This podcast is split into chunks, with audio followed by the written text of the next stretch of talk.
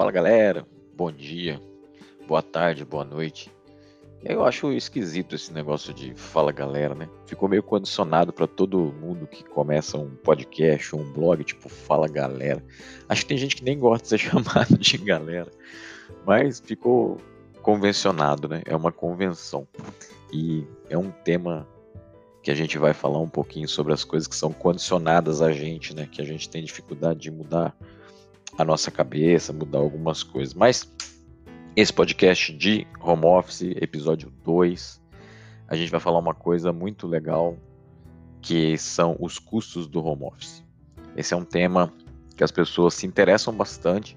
Consigo ver hoje dentro da empresa que eu trabalho que é um tema que vira e mexe, sai ali uh, em alguma reunião, tem algum pedido para se falar sobre a questão dos custos uh, do home office, né? Como é que a gente pode administrar essa questão do quanto se gasta, do quanto se tem valor de ficar em casa e assim por diante. Então, nessa pequena introdução aqui, já dando esse spoiler para vocês do que, que a gente vai falar, fica aqui comigo até o final. Novamente, não vai ser um podcast exaustivo, cansativo, vai ser algo rápido com dicas bem diretas. E sempre lembrando que nós temos prismas diferentes, então as minhas dicas talvez sirvam para você, talvez não. Peguem aquilo que tenha valor para vocês e tentem fazer o melhor possível, beleza? Vamos lá.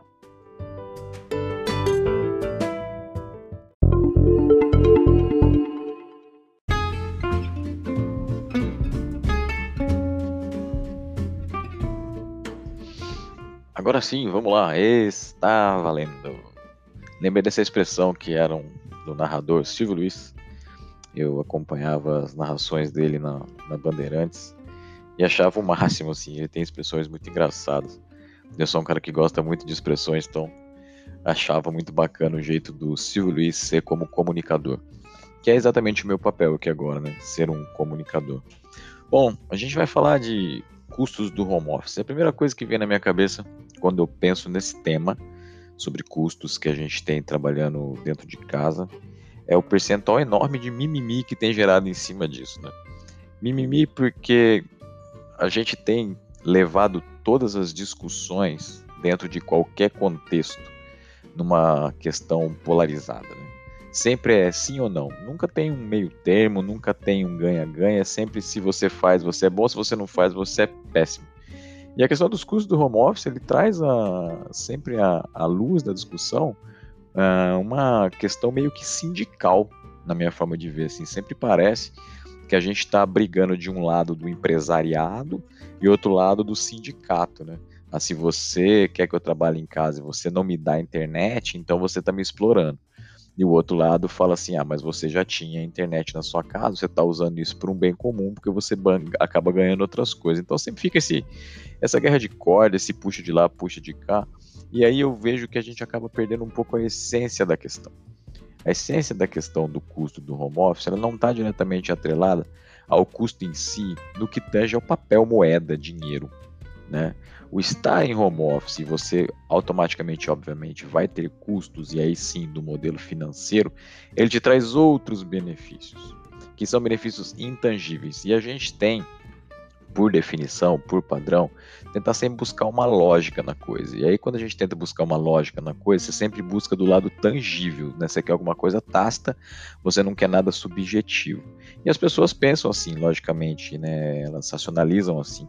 E não tem nada de errado nisso, mas esse tipo de pensamento, onde você não coloca nenhum tipo de subjetividade, você acaba olhando muito preto no branco e isso faz você deixar passar coisas importantes né, coisas importantes que você tem dentro de casa, que você acaba esquecendo quando você coloca simplesmente numa planilha e faz e faz a seguinte conta: gás gastava A, gás agora eu gasto B, energia elétrica gastava A, energia elétrica gastava B.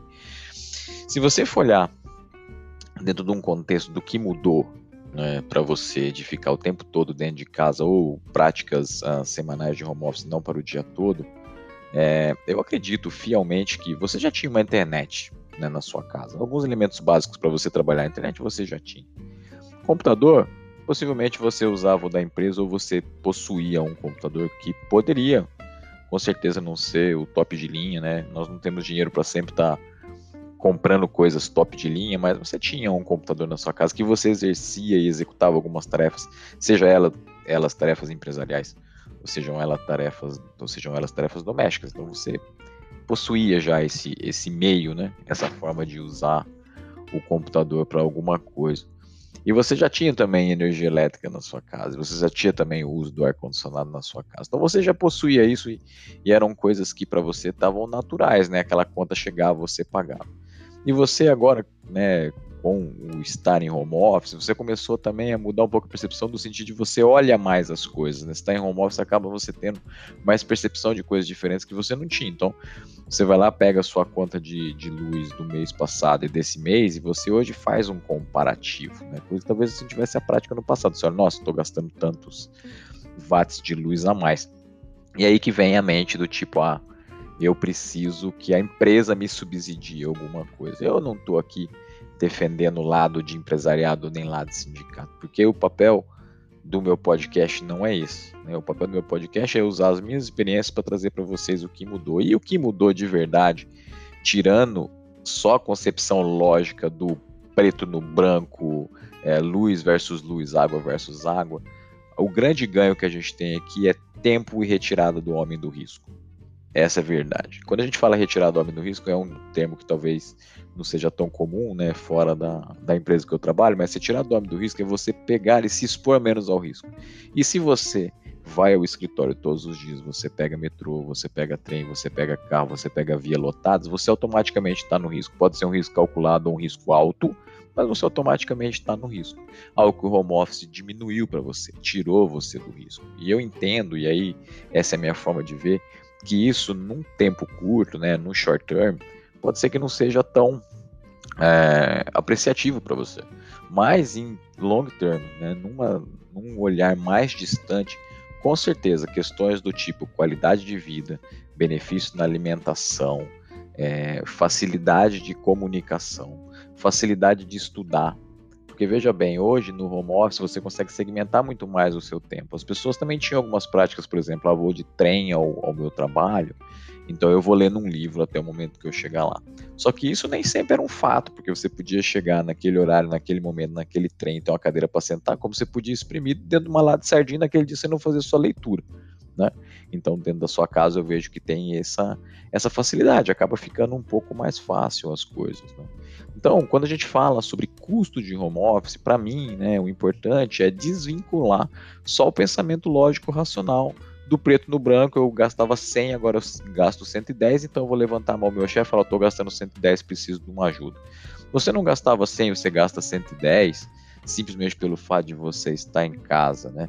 Você gasta 100, você gastava 100, hoje você gasta 110, mas esses 10 reais a mais te trouxeram coisas subjetivas, intangíveis nesse primeiro momento que você tem que olhar a longo termo. Né? Então eu sou um defensor sim do home office, eu acho que ele veio para ficar e eu acredito fielmente que ele vai nos trazer num tempo um pouco mais longo é, qualidade de vida, né? vai nos trazer melhor alimentação, vai nos trazer melhor qualidade de sono, e o sono é fundamental, mas quando se olha custo do home office, é, eu vejo muito que a gente tem que trazer esse lado da subjetividade para a conversa. A gente não pode trazer só o lado lógico racional para a conversa, porque senão, se você basear tudo isso só dentro de uma lógica racional, claro que é, o seu custo aumentou. Quando você compara conta A versus conta B, faz o delta de um para outro, a sua conta aumentou. Mas essa para mim não é a conta. Então não adianta nada você criar uma métrica que você não vai medir efetivamente o que aquilo te traz né? A gente de TI, eu sou um profissional de TI, a gente tem muito essa questão de tipo, vamos criar uma métrica para medir tal coisa, aí cria tal métrica, cria tal coisa, mas aquela métrica mede realmente o que a gente precisa. É igual a métrica da balança, né? A balança não de impedância, a balança simplista. Você vai lá e sobe e fala, nossa, tô gordo. Você olhou seu peso, tô gordo. Aí semana que vem você sobe de novo, vai ter um outro, uma diferença, você fala, nossa, tô gordo. Aí depois você vai lá e reduz um pouco o peso, aí você fala, nossa, emagreci tanto. Só que esse dado é um dado não trabalhado, né? Esse é um dado, de novo, pouco com pouca subjetividade no dado. Você olha aquilo ali e fala, tá, mas será que eu emagreci mesmo? Será que eu tomei menos água, eu tô menos inchado? Né? Será que aquela vez que eu pesei, eu pesei em um determinado horário? Onde eu tinha feito um final de semana um pouco pé na jaca e engordei um pouco. Então a balança é um dado muito frio. É igual você olhar o preto no branco nos custos que você tem no home office, né? É um dado muito frio, esse dado tem que ser um pouco explorado. a diferença entre dado e informação é que o dado ele é simplesmente ali um número frio e a informação é como você trabalha o dado. E trabalhar o dado, ele tem sim um quê de, de subjetividade. Né? Então, quando vocês forem convidados a trabalhar em home office, então, quando vocês entrarem nesse, nesse mundo de ficar um pouco mais em casa, e mesmo pós-pandemia, acredito que muitos vão ser convidados a permanecer em casa, não prendam a mente de vocês de forma linear ao pensar que o fato de você ficar em casa você gasta mais dinheiro. Né? Não pensem dessa forma. Pensem que você vai ter uma maior qualidade de vida. Pense que você lá na frente vai colher é, mais benefícios. Pense que em determinado momento, talvez o modelo híbrido é o modelo que caiba para você, e no modelo híbrido dessas contas todas de, de custo, elas também diminuem muito porque o modelo híbrido traz um pouco de equilíbrio, às vezes, para você que é muito preso nessa questão financeira. Então pensem nisso, né? Tentem praticar um pouco de, de análise um pouco mais profunda do dado, para que a gente tire esses mimimis e essas polarizações e a gente comece a ter um pensamento mais crítico. Beleza? Valeu, galera. Valeu, meu povo. Até o próximo episódio. Forte abraço para todo mundo.